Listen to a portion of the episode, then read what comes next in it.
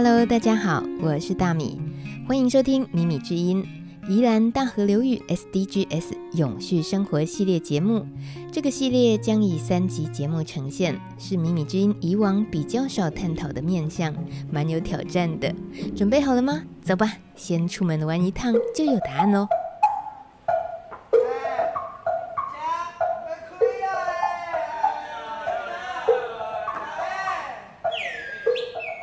初秋下午三点半，在国立宜兰传统艺术中心的文昌祠前方戏台，聚集了好多游客，正在欣赏原剧团他们的当代马戏表演。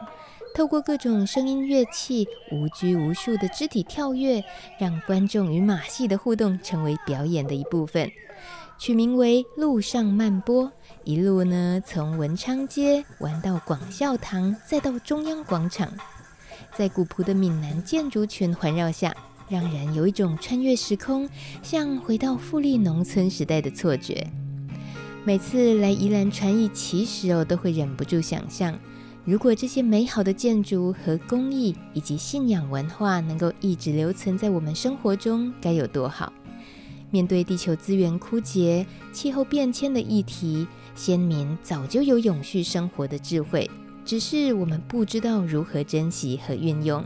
例如，以前的农村房子，我们常听到是地嘎嘎头嘎厝，竹子和土脚做的，耐用又不花钱，甚至呢可以回收再利用。我是说房子本人哦。永续生活这个系列里，对于文化资产相当有研究的蔡明志老师就会告诉我们，这是如何办到的。还有啊，像木器、竹器等，还有柑仔龟这种有永续概念的民艺器具，就和传统信仰结合，体现了永续共享的文化。这个部分呢，在听古建筑修复技师叶永韶老师说故事，会让人越听越有趣，也让先民的智慧更容易传承下去。幸运的是，这个系列节目还有超强的合作伙伴，就是宜兰传艺中心的经营团队全联善美的文化艺术基金会。透过三集节目内容，我们要和大家一起挖掘这些值得永续发展的宝藏。至于宜兰大河流域这个概念是怎么来的，答案就在这个系列的第三集，将由全联善美的文化艺术基金会罗欣怡执行长为我们解答。好，好，好，好，等不及了吧？快来听故事。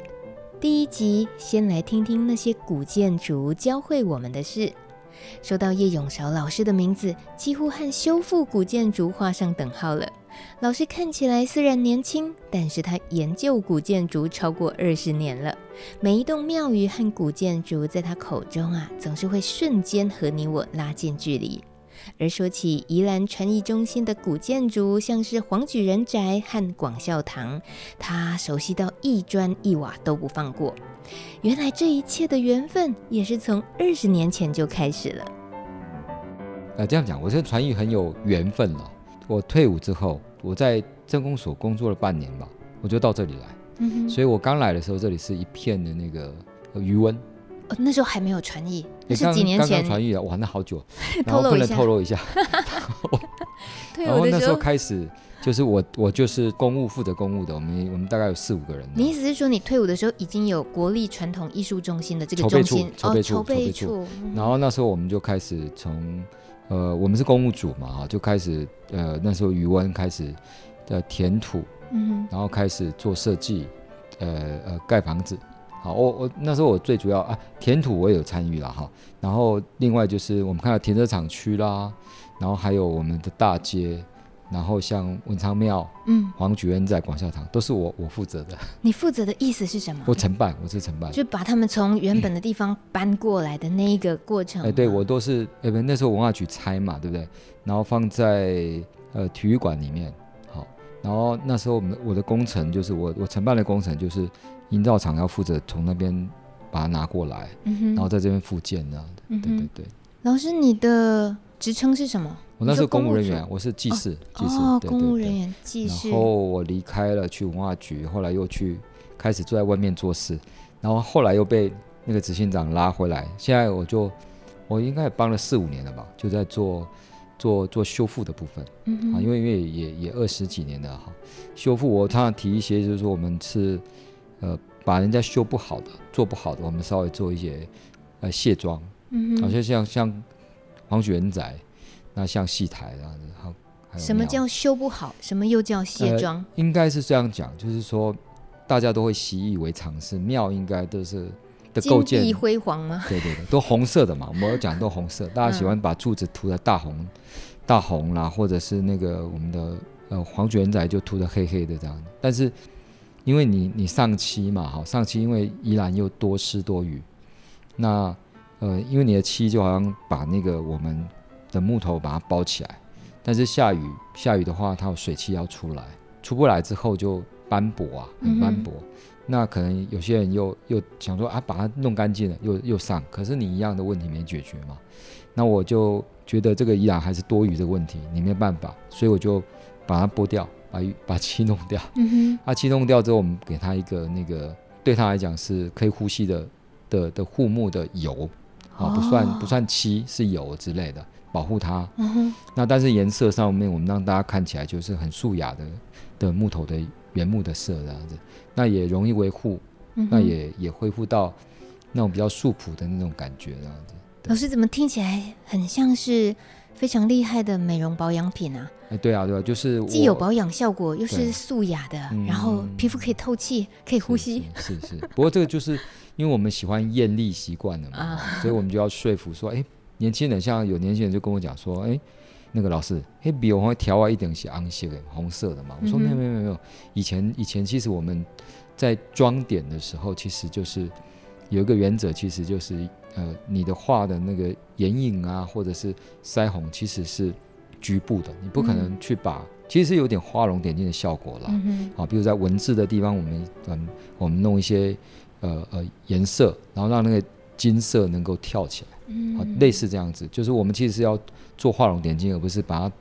呃，涂得太艳丽啦，这样其实不是很好看的事情。嗯、对对对。但如果我们今天主题上我们讲永续这件事情，会感觉是它不只是古时候的啊，很大部分都被消灭掉了，都没有了。它的很多东西是还值得我们不断的去复制学习，然后现在继续传承下来。那个东西就难很多，也也应该是说，我们都很需要去学习。那一些层面的是哪些？其实我们都可以运用在生活上的。然后这个部分，老师也是很这这么多年下来，你也一直在实践的。所以今天透过你的视角，可能也举几个例子，然后让我们知道，在就算是古建筑，其实古建筑教会我们的事情，对于永续生活，哇，有超多实用的部分，对不对？嗯、对对对对对，像。我举个例子，像在传艺里面啊，我们当然有新的建筑，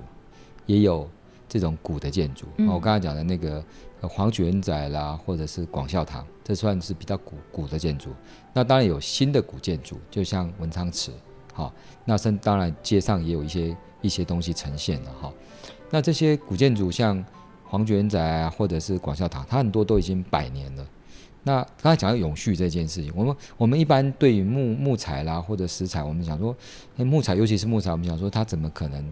会永续嘛？它可能比我们的阿西建筑，我们所谓钢筋混凝土建筑，就呃阿波金用啊那哈啊得坏。可是呃其实不然哦，其实我们如果细心的照顾它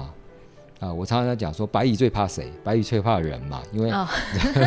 人只要把屋顶照顾好，然后你对这些这些木头啊。啊，常常的保养它，那其实它是呃很耐的，嗯哼，它它是能够，而且它因为自然，所以它对我们的生命也很好，生活也很好。比如说，我举个例子是，那个日本人他们曾经去做过研究，就发现说，哎，那个小孩子啊，或很多人他们喜就很容易的过敏，季节性的过敏，或者在在房子里面待久就过敏。嗯，后来才发现说，原来是我们的建材太多是。呃，石化的东西，嗯，油漆啦，或者是有很多含有甲醛的东西，嗯，那大家就不舒服嘛，啊，后来他们才发现，哎，你看原来的这个建筑没有啊，它可能，所以他们就去研发了。我刚才讲的是那个可以食用的这个护木油，哦，哦，那现在当然欧洲也有了哈，哦，很多地方都有，就是说，当你上了这些是这些材料之后，其实对对生命是好的，那对那个材料也是好的，你不需要未来不需要再用，也不会对环境造成污染。那这样的事情其实是我们生活里面必须要学习啦。就我们用这些材料，那它、嗯、我们善待它，其实就能够比较永续的利用它这样子。嗯哼嗯哼。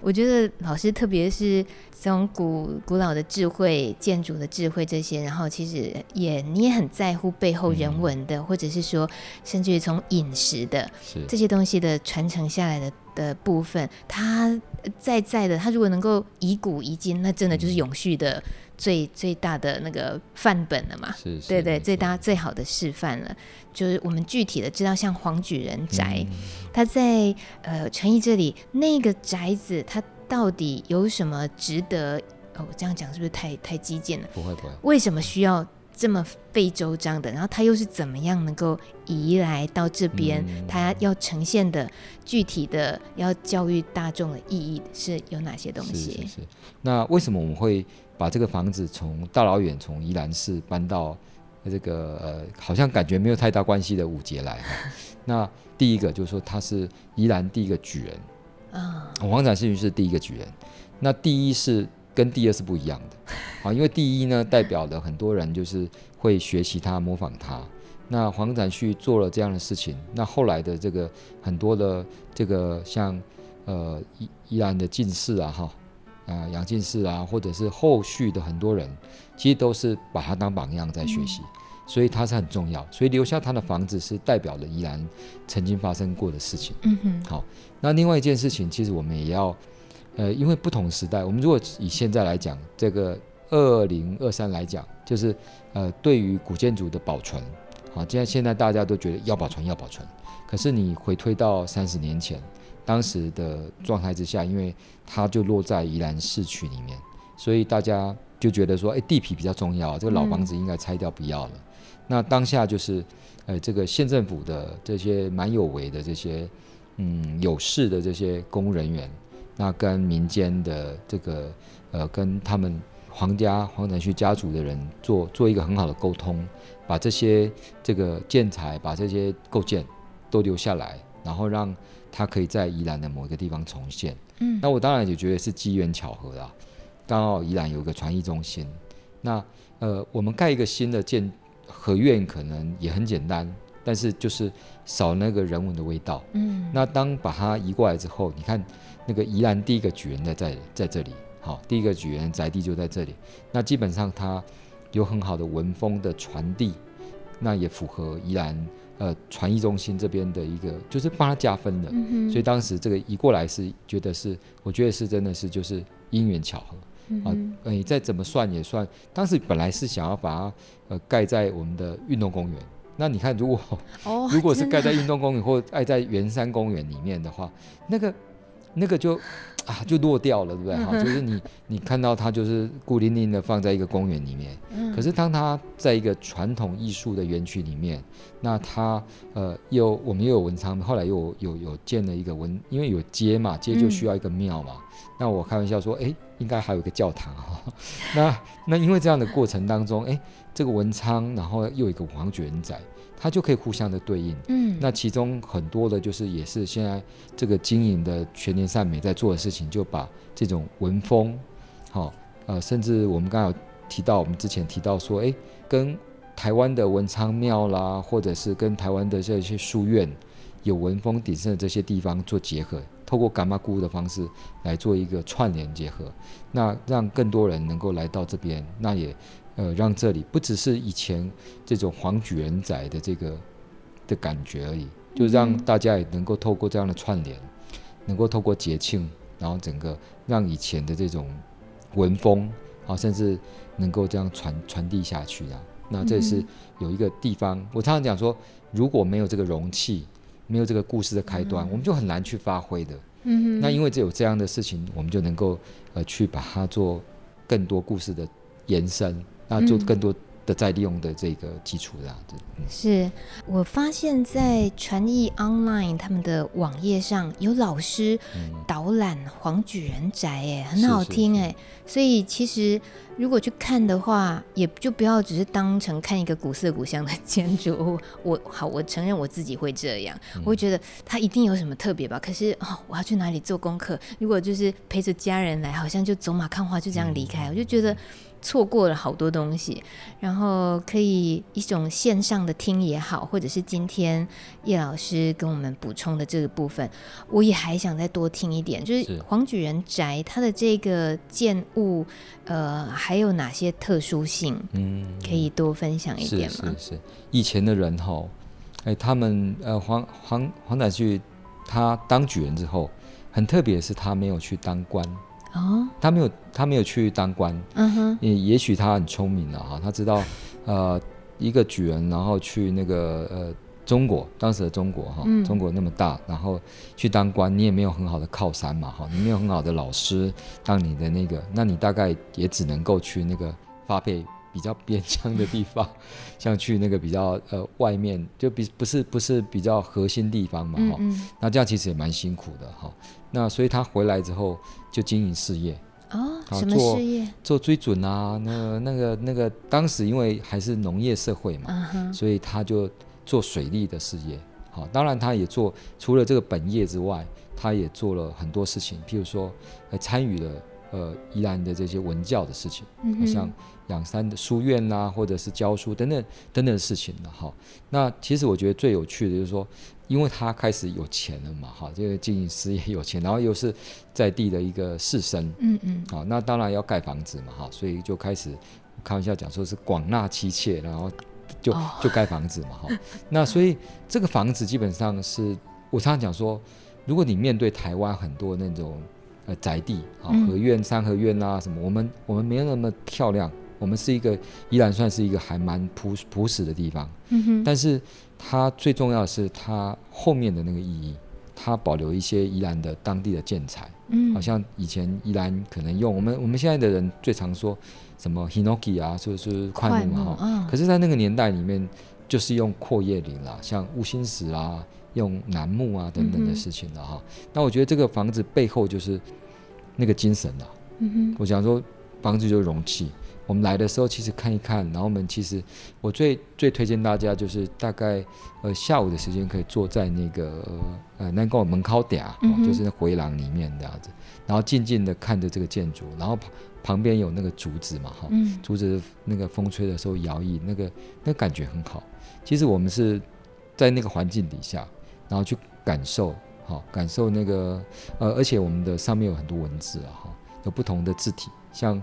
呃，我们现在已经都很少写书法字了，嗯、可是书法字上面有楷书啦，有隶书啦，有行书，好，也有篆书，嗯、我们就可以欣赏一下他写的里面的内容。黄举人宅之外，像是呃，老师，其实你修复了在宜兰的很多古建筑，都非常的 有名，李荣春文学馆、庆元宫、头城天主堂、五节。的丽泽老街上的立生医院、嗯、王公庙等等，而且这个资料是十年前的。你最近十年是不是还有继续修？我有偷懒一点吗？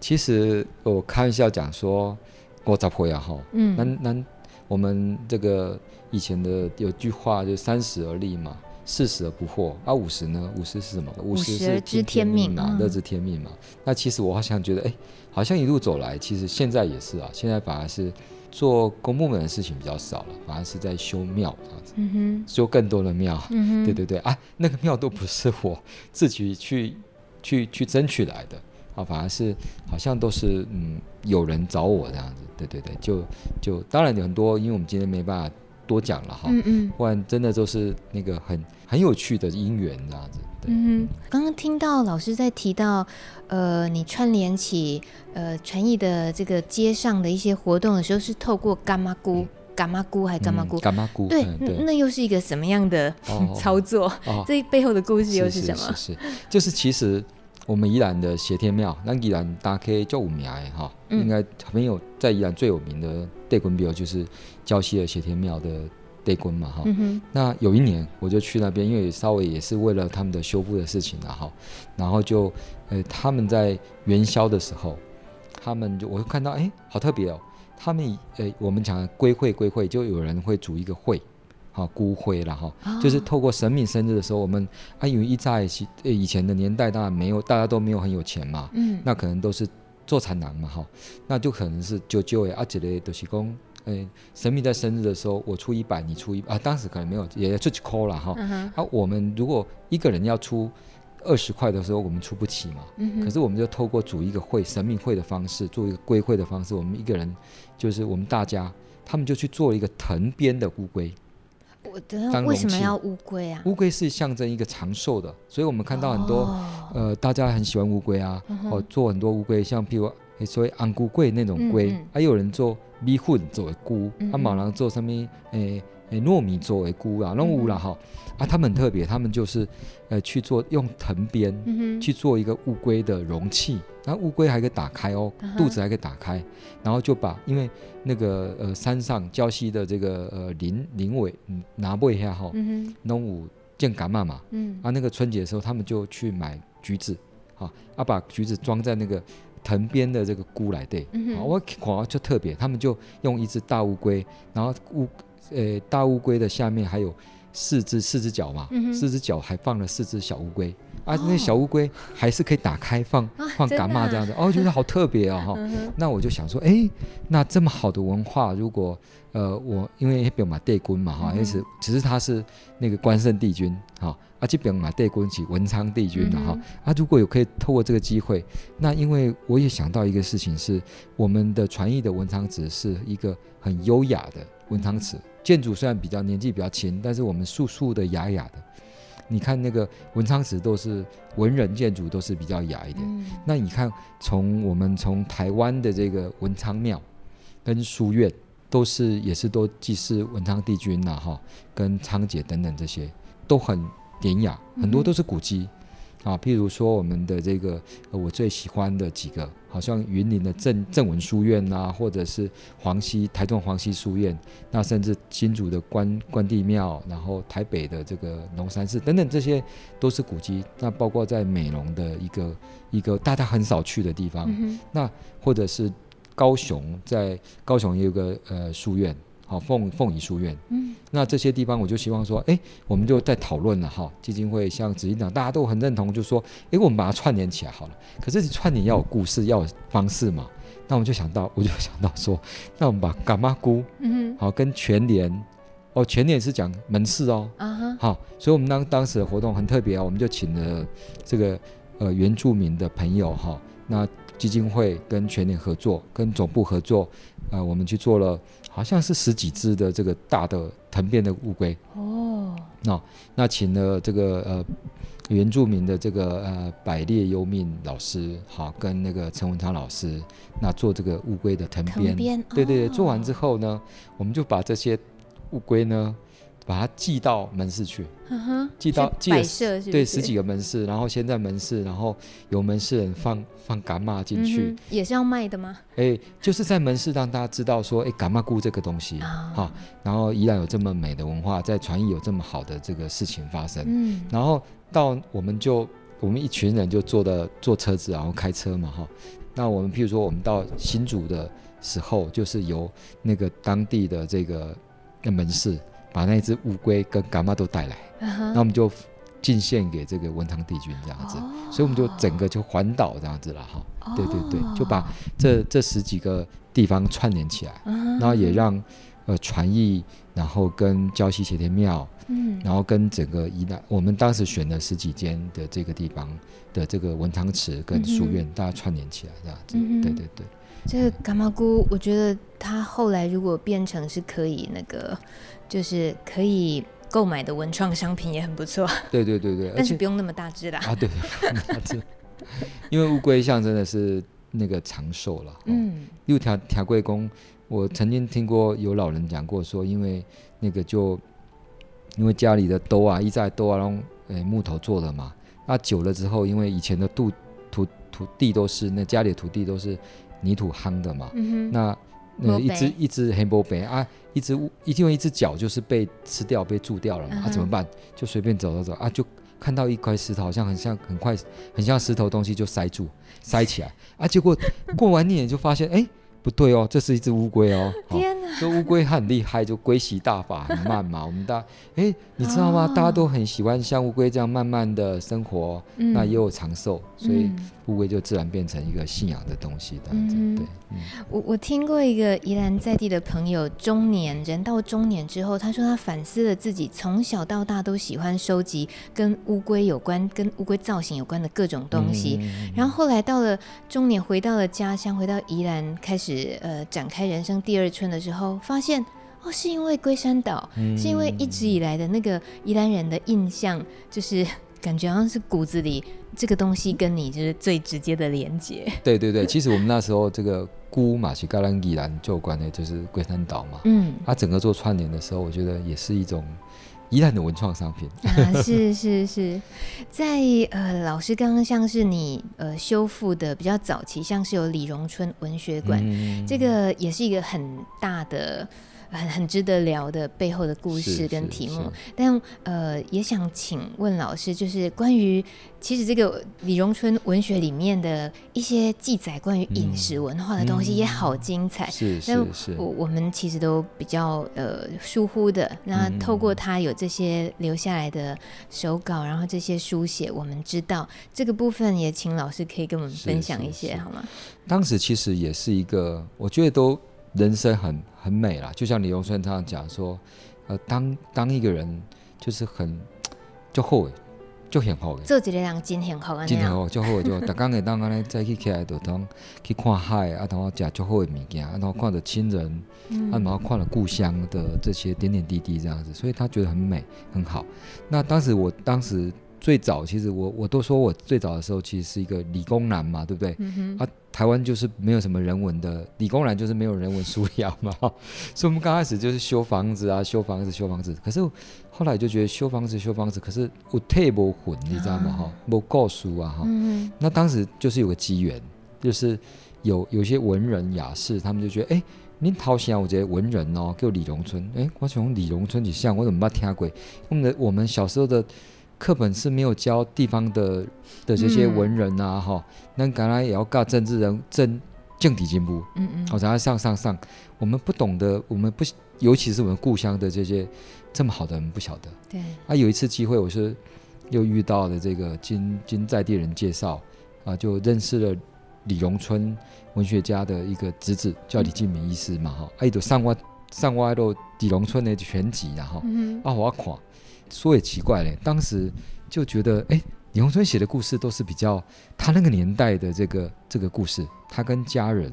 的生活，OK，以该以妈妈，好，跟他跟跟他妈妈跟兄弟姐妹啦，他们在在头城的一些生活，诶，那个年代哈，因为我有阿公阿妈嘛，嗯，诶，都跟我阿妈嘛，他们跟你阿公阿妈同辈，应该再再长一点，但是就是那个生活的这个切片是很相似的。有交集，哎，对对对，所以对我来讲，我也算老灵魂嘛，对，所以我就就哎，看得非常入迷，好像譬如说那个李荣春里面最描写最多的就是他的妈妈，好，他妈妈就是他爸爸比较早过世，那他书里面有描写，譬如说在描写很多节庆的事情，譬如说端午节，那以前的头城，我们现在看到青云路虽然是是马路嘛，嗯，可是青云路以前就是我们所说的这个。诶，乌石港，嗯，好，头头城河乌石港这这这个这个河道就可以串联到那个到礁溪到到那个壮尾，然后再跟宜兰河连接的这个这个这个河道嘛，哈、嗯，他他那时候当时就小时候是当时头城的端午节是在那边划龙船的，哦，好，就是妈祖庙下面就是诶那个青云路哈，就是河道，嗯、他在那边看看那个。表演，那当时妈妈就会做很多，因为家里穷嘛，嗯、妈妈就会做很多呃动物造型的这个诶诶，咱讲的米菇啦，类似米菇啦，提供那个那个柜之类的，就做给他。那他们小小孩子就好喜欢了，妈妈怎么有办法把那个米，好变成是一个、呃、各种动物造型、啊？对对，动物造型，他们就很特别。然后就另外妈妈还会做香包给他们这样子，嗯、然后他李荣春描写好美哦，他说就带着妈妈所做的东西就是可以吃嘛哈，嗯、之外呢这他说因为端午节的时候很热，大家都会拿扇子嘛，他说整条河好香哦。啊，你想说为什么那么香？为什么？因为每一个人都挂着香包，妈妈做的那个小小猴子啊，或者小呃小兔子的这个香包，然后大家散散散就好香啊！啊，你你听这样讲，虽然可能他描写的是呃那个小时候的味道嘛，嗯嗯，但是你就想说整条河都很香的那件事情，就好有感觉这样子哈。这是端午节，是那另外他就会描写那个七月的时候。七鬼喜啊，但是喜欢农历七月嘛，哎，对对，鬼门开嘛，鬼鬼门开嘛，然后头城最最特别就是抢菇嘛，抢菇。那抢菇的时候就会有很多那种，你就会想到食物是什么食物？就是那个抢菇哈，上面不是有那个勾芡，那个勾芡嘛，哈，勾芡就是贡品塔。那呃那个孤台上面有贡品嘛，嗯，那我们都知道这些孤柱。啊，就是台子的这些柱子上面要有脚嘛，哈，做一个台子嘛。这台子下面就是以以以前来描述，就是因为头城它是一个河港嘛，嗯、所以这些孤柱都是跟人家借人家的桅杆啊，就是帆船上面不是有桅杆吗？啊，啊，个旧啊旧来用八个，啊，啊，你都爱行啊，爱行爱行爱行啊，哈，因为那时候呃船就，然后我借借了十艘船的那个桅杆来还，嗯、来来来做做成那那个那个棚子就用。甲板来做啊，就船的甲板哦，然后做做做。嗯、那上面这些贡品塔就勾芡了哈。嗯、那呃，就是那个字很特别哦，“孤”这个字就是因为孤魂野鬼，嗯嗯，所以用“孤”这个字嘛。那芡就是就是我们去去拿药的时候，不是上面不会写处方笺？对，啊，就是那个字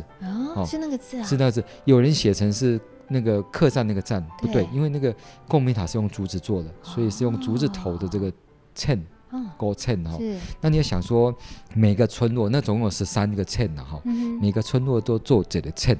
我当时已经是稻田割完了嘛，嗯，所以很多村落就在稻田里面，呃，割完的这个稻田里面就是在做鼓勾衬，那这时候就我们就很特别，十三个衬嘛，十三个衬上面的贡品要要绑什么？嗯，猪肉吗？啊，猪肉，还有很多肉嘛，对不对？对。那头城靠海的。我是靠海的，我就绑虾子啊，他就绑鱿鱼啊，呃，这这鱼啊什么的都都可以绑。熟的还是生的？呃，都要熟的，都要熟的哈。那靠近这个这个市区的，就是有做米粉的，嗯，啊，都绑米粉嘛哈，啊，绑一瓜不赶快的物件哈。那靠山边的就很多山产啊，比如说你说猪肉啊，还有鸡肉啊等等，就绑上去。所以这也是一种味道哦，嗯，这也是一种。拜拜的味道，七月时这个普渡的味道，好、嗯哦、啊。过年的时候，李荣春的这个小说里面描写过贵贵年阳尊，当然做贵嘛，哈、哦，嗯、做贵啦，做金贼哦。另外我们在礼拜，我曾经那个做贵对我来讲是很特别的印象，是我以前小时候，然后问阿金妈，嗯、很多阿金爱舅妈了哈，有人我们在讲就表哥 舅妈，他们就会集合起来哈，啊用大灶。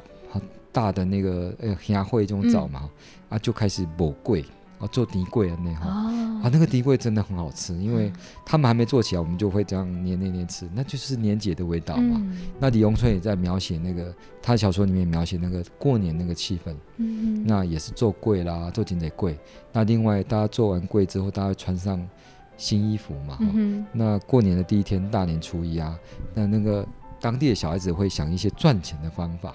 赚钱方法就赚红包吗？哎，对，赚红包。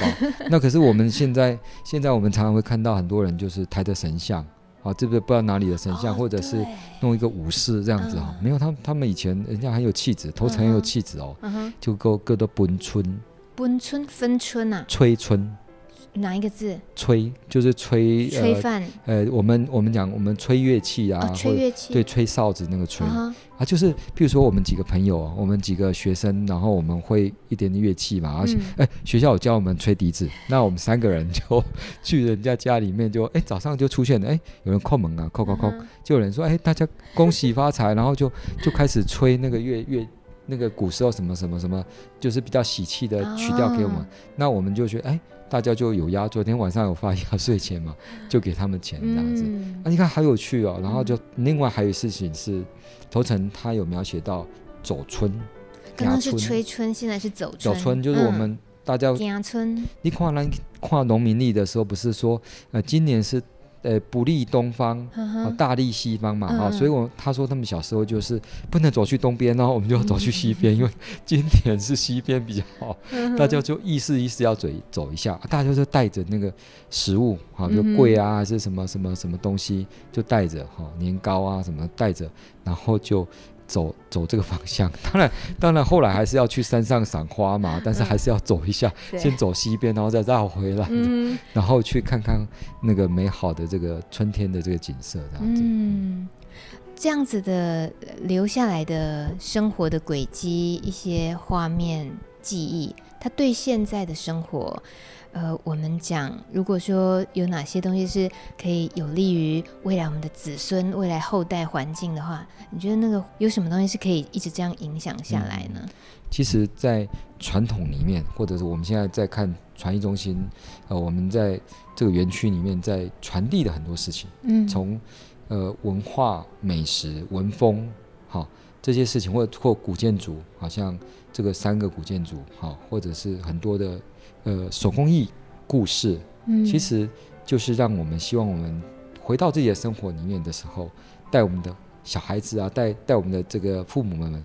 当然带父母是重新回味了哈，嗯，带小孩子是去认识我们自己的土地，认识我们自己的地方这样子。好，我我常常讲说，我们不是带小孩子去看龙山寺，或者去看什么妈祖庙，哈，嗯，我们是要去让他们感受到那个故事。或者是很多那种跟土地那种关系，那他自然而然的长大之后，他就会想要对自己的土地，因为爱嘛，就是用最好的方式来对待自己的土地、自己的文化，这样才是一个台湾人啊、宜兰人啊。因为你都被干部赶快嘛，我常常讲说，越在地越国际嘛，啊，对吧？你都像像那个我我吸收到很多那种，我真的是很幸运啊，我我因为我修很多老建筑，所以就会跟那些成年的这些。东西能够互动，嗯哼，那从里面我也吸收到，像我从本来就不是呃读文学的人，可是因为李荣春，因为呃黄觉人宅，因为什么等等的这些事情，啊，甚至我刚才讲的像那个文昌庙，因为你要接触嘛，哈、嗯，很有趣，我是觉得很有趣啦，所以我们就能够跟故乡累积更多的感情，那也希望说这样的事情大家都能够尝试去感受。那可以让我们的孩子更跟自己的土地接接壤在一起，这样子，嗯，那这就有永续嘛，就永续的事情就发生。谢谢叶永韶老师，总是用故事打动人心。他透过修复古建筑，例如庆元宫、头城天主堂、李荣春文学馆以及五节的立生医院等等，把人和古迹、人和土地情感串联起来，也常常用导览走读的形式，或是出版绘本、办活动，让这些深刻的故事不被遗忘。我们才有机会学习，并且继续实践先民们善待环境与自然共存的智慧。宜兰大河流域 SDGs 永续生活系列节目第二集，我们将会访问佛光大学文化资产与创意学系系主任蔡明志老师，谈谈传统民居的生态系统。这是很难得听到的主题，别错过喽！本系列节目由米米之音与全联善美的文化艺术基金会联合制播。感谢你的收听，咱后一集再会，拜拜。